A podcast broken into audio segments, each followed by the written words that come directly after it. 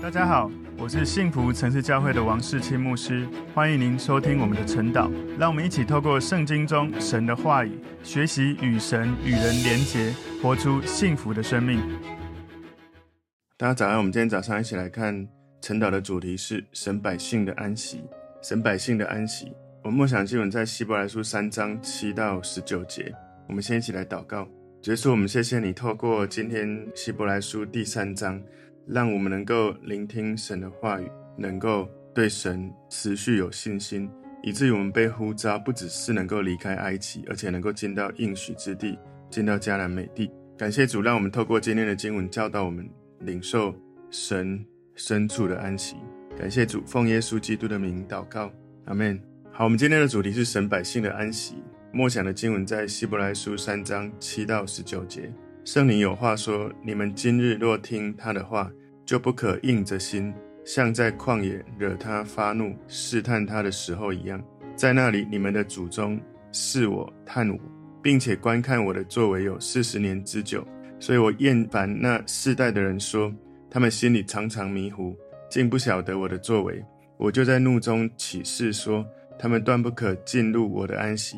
弟兄们，你们要谨慎。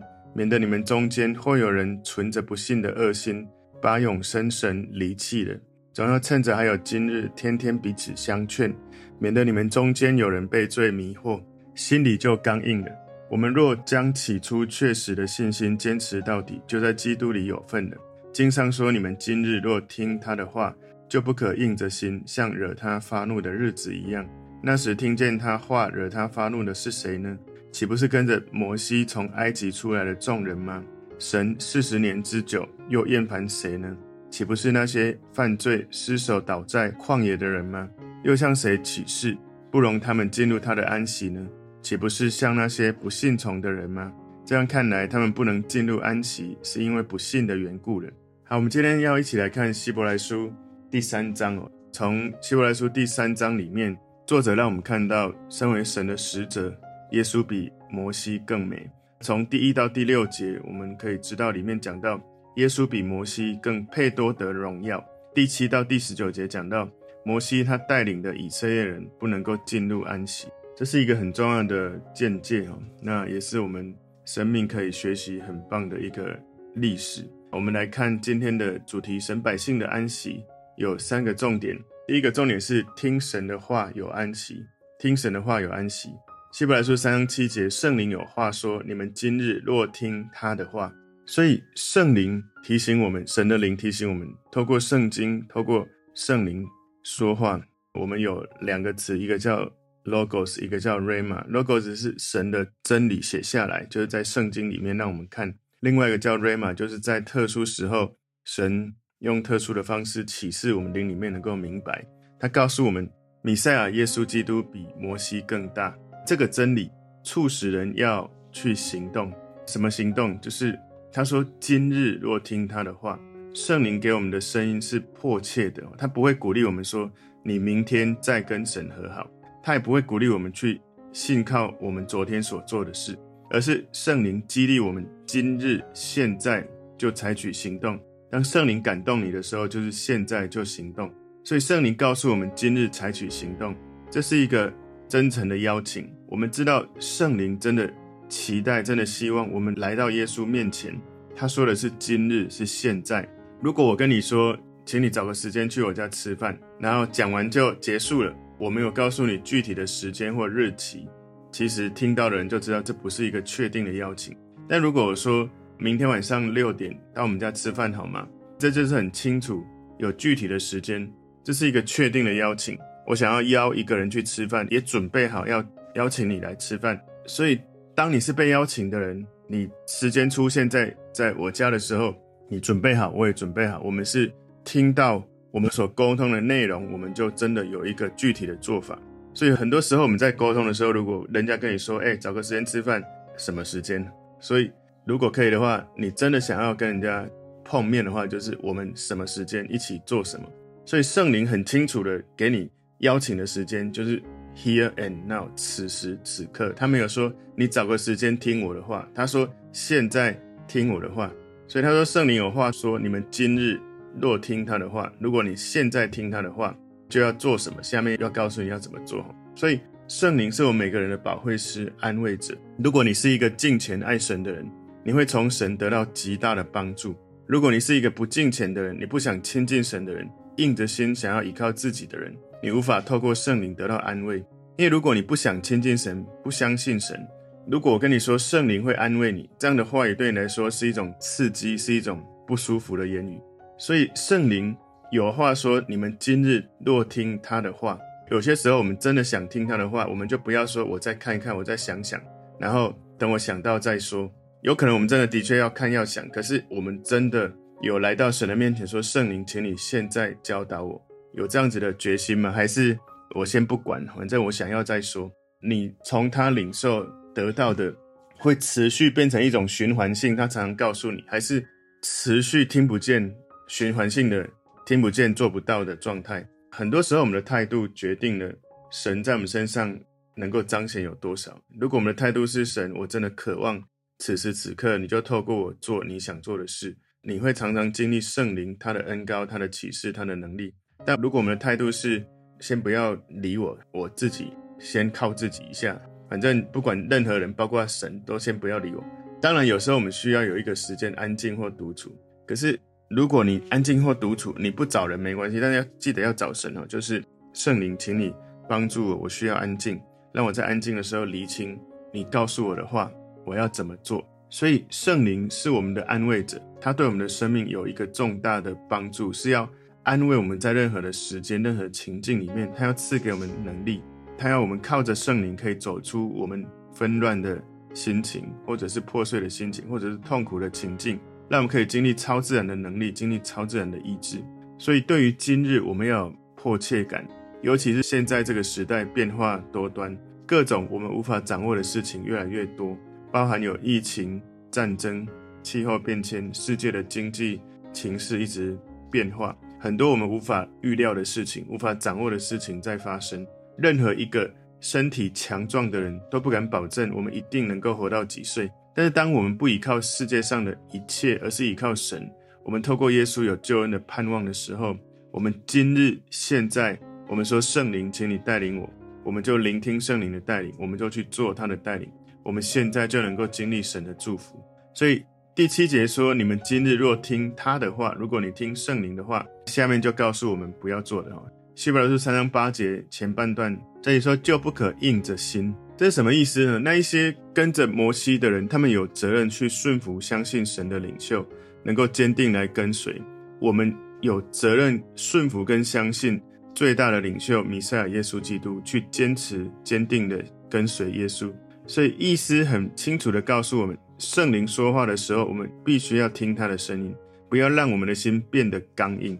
所以，我们听到圣灵在圣经里面，在他的百姓里面，在那些他吸引得救的人身上，跟他的工作职场、他的生活当中说话。圣灵用各种的方式会对我们的心说话，我们也有自己各种的方式让我们的心刚硬。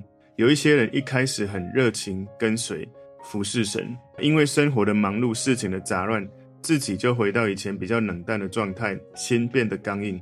有一些人因为对神没有信心，心里变得刚硬；有一些人因为只想要看到更多的神迹，他才想要去行动，心里就变得刚硬。有一些人辜负神的怜悯，没有珍惜跟感恩，心就变得刚硬。希伯来书三章八节后半段说，像在旷野惹他发怒、试探他的时候一样。以色列人在出埃及的时候。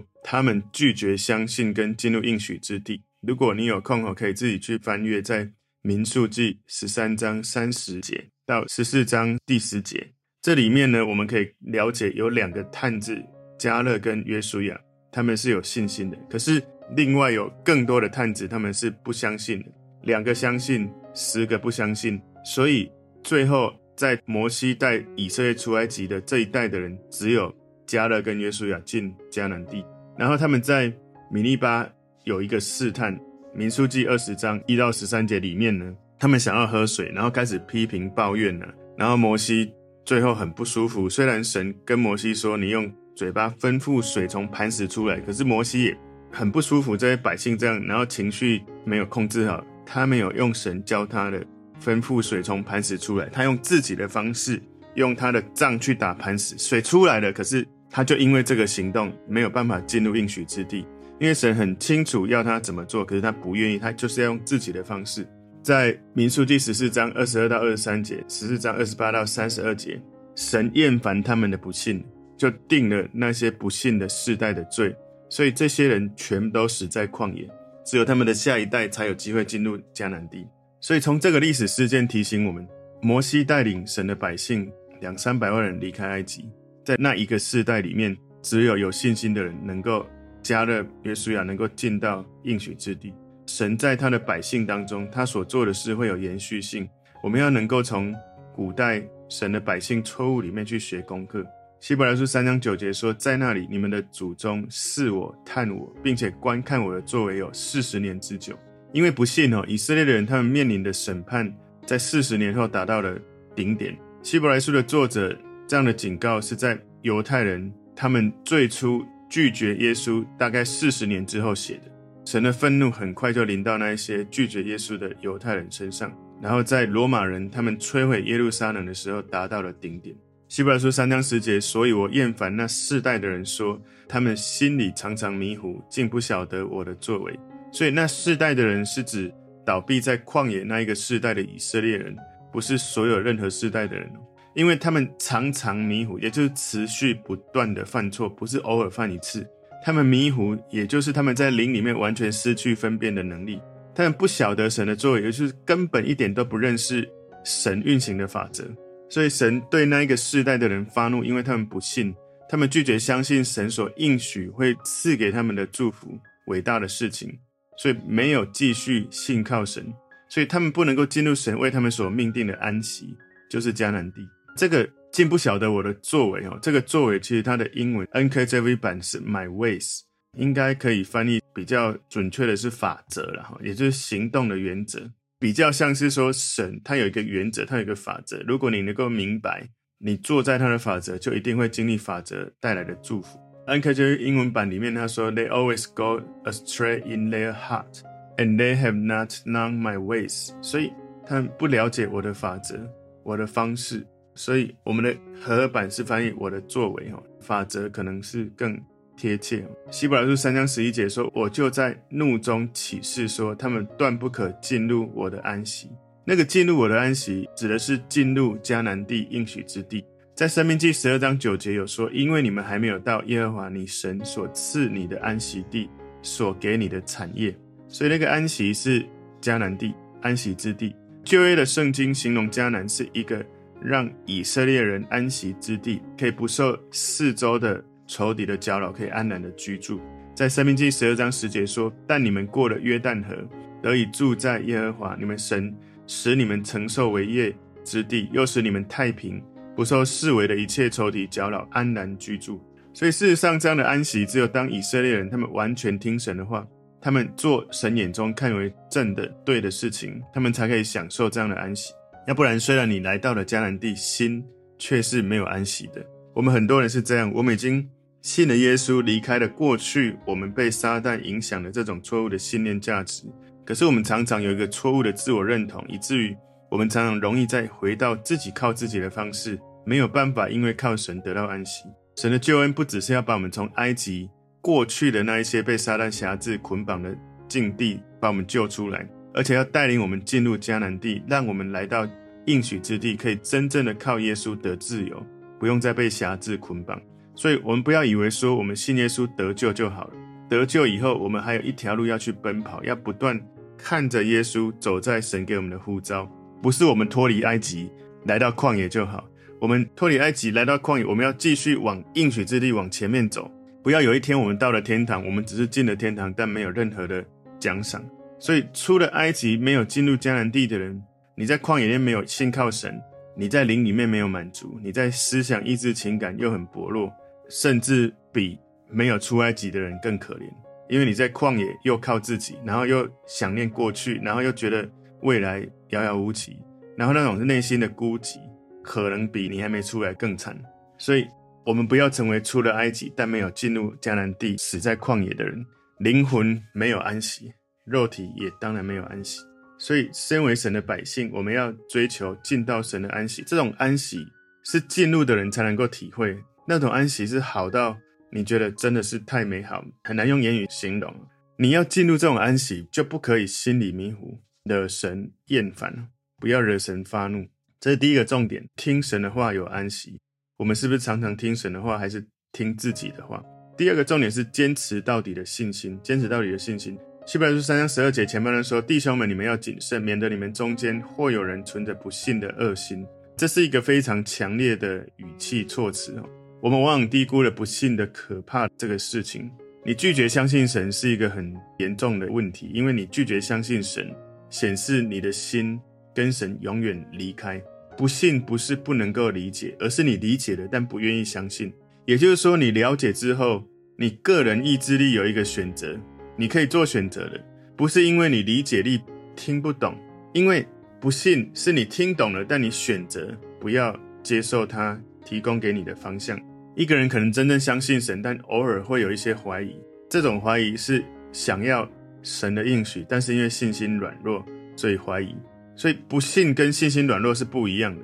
不信，如果我们信心从零到十，十就是完全的信，零就是完全的不信。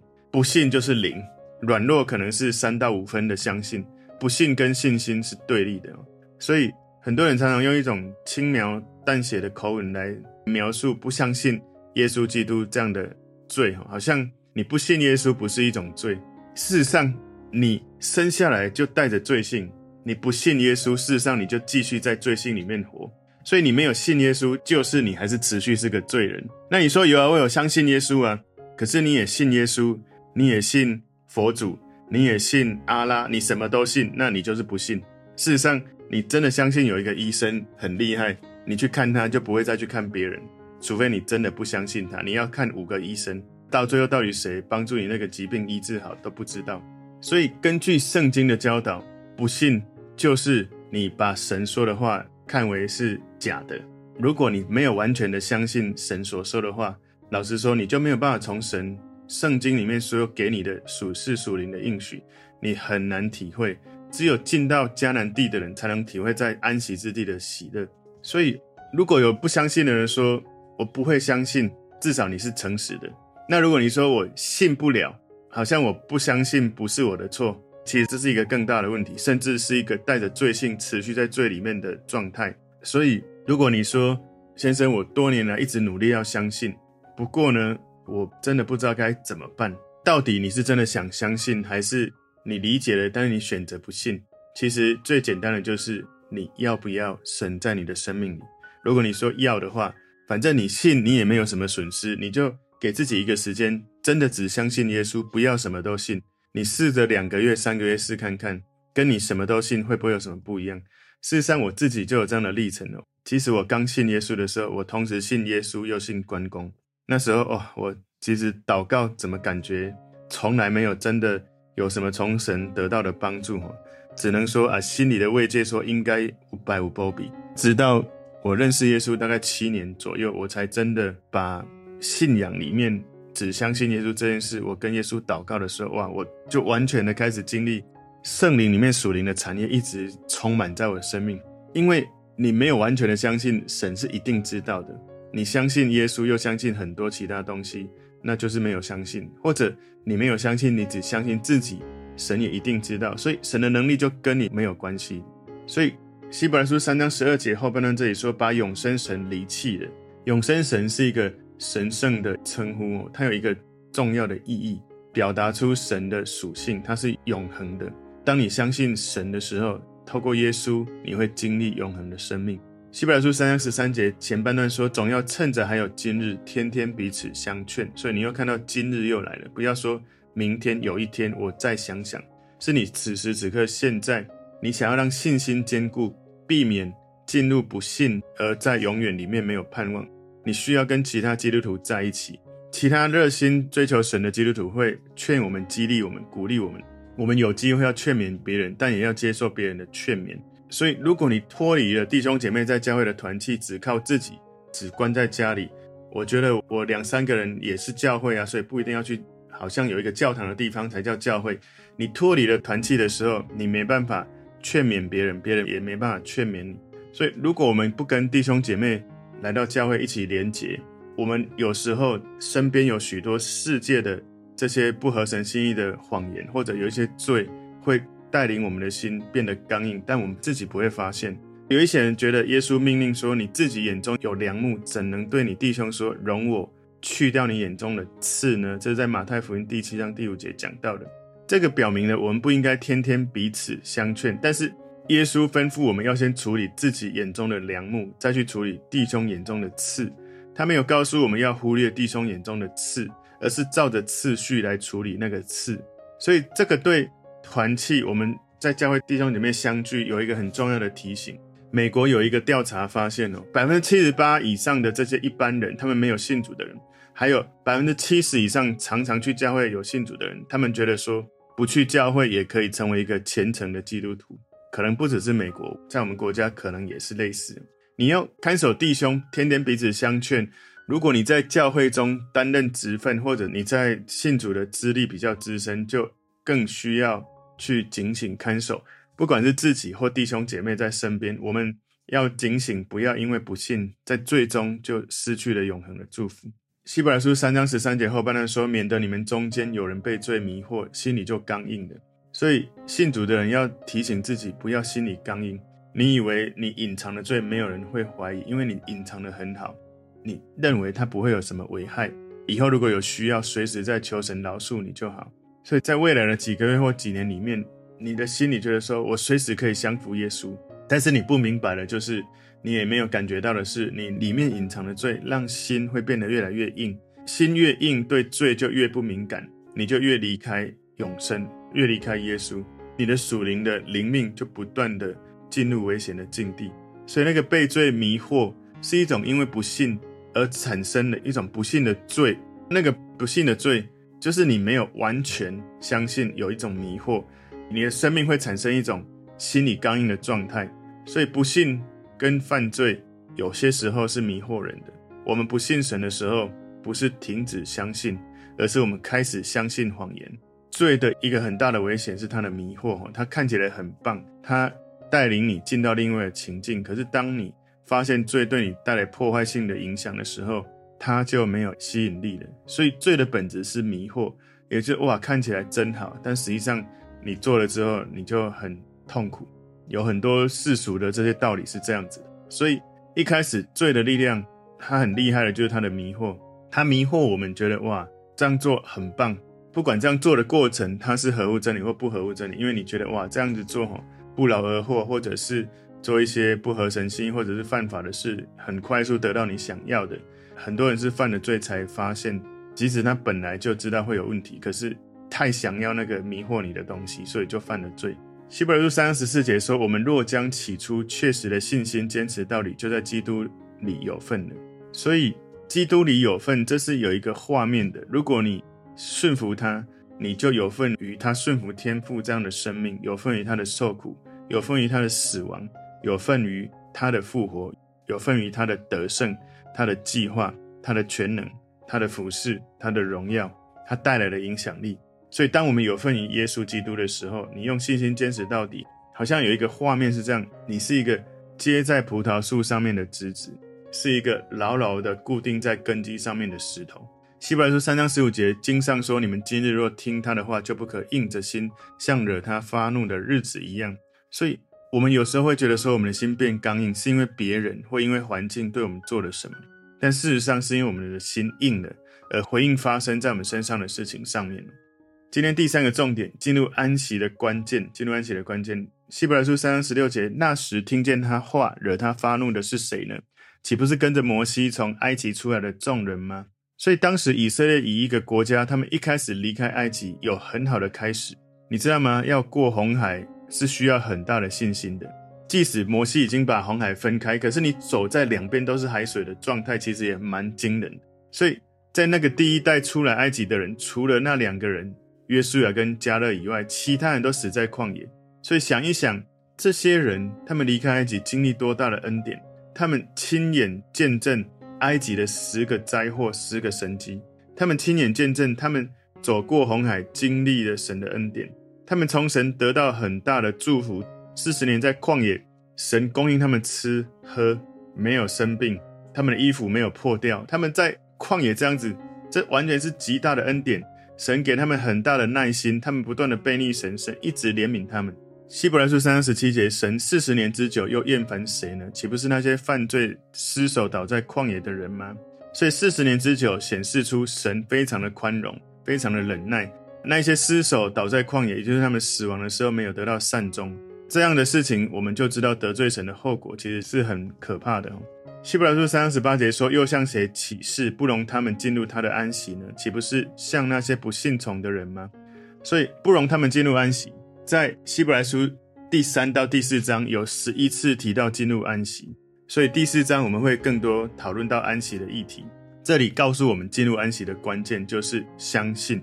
希伯来书三章十九节最后这里说：“这样看来，他们不能进入安息，是因为不信的缘故了。”所以，有的人可能认为说，进入安息的关键是顺服。但是，从希伯来书三章十八节告诉我们，又向谁起誓，不容他们进入他的安息呢？岂不是向那些不信从的人吗？我们从三章十八节所说的不信从，是希伯来书三章十九节所说的不信的结果。你先不相信，然后开始不信从，所以他们的不信是因为他们不相信，而不是其他什么原因导致他们不能够进入迦南地。是因为他们不相信，不是因为他们的罪让他们不能进迦南地，不是因为缺乏鼓励，不是因为艰难的环境让他们无法进入迦南地，而是他们不相信。我们生活在新约之下，我们的信仰聚焦在耶稣基督一切的超越。耶稣基督是真理，他是完全的神，完全的人，他是我们的大祭司，是来救赎我们的那一位。他是赐给我们灵魂食物的神。我们相信他，跟着他，一直相信，就会进入安息。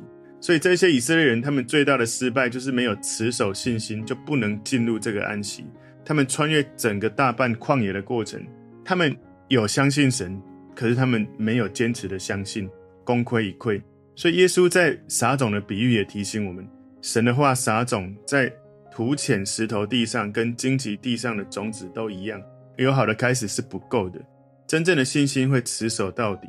好的开始非常好，但怎么结束比怎么开始更重要。所以，如果我们进入神的安息，在每一天的日子里面，我们对耶稣的信靠依赖会越来越加的加深。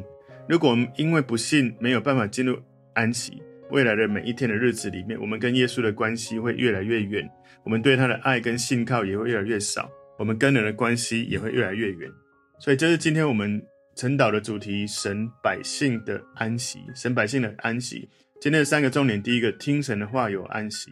也许你可以听到神的话，但你没有去做，你没办法得到真正的安息。第二个重点，坚持到底的信心，坚持到底的信心。第三个，进入安息的关键就是相信神，持续的相信神。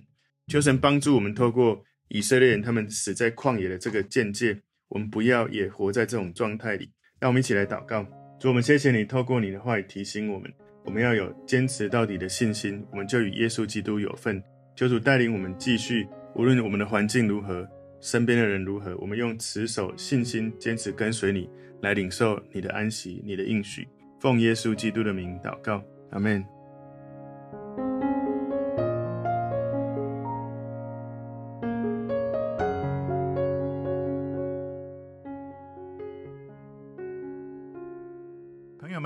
这个信息对您有帮助，请您在影片下方按赞、留言，并分享给您的朋友，分享在您的 IG、Facebook、Line 或者其他的社群媒体上面，来祝福您的朋友。当然，也别忘了订阅我们的频道和开启小铃铛，这样您就可以收到我们最新的影片通知哦。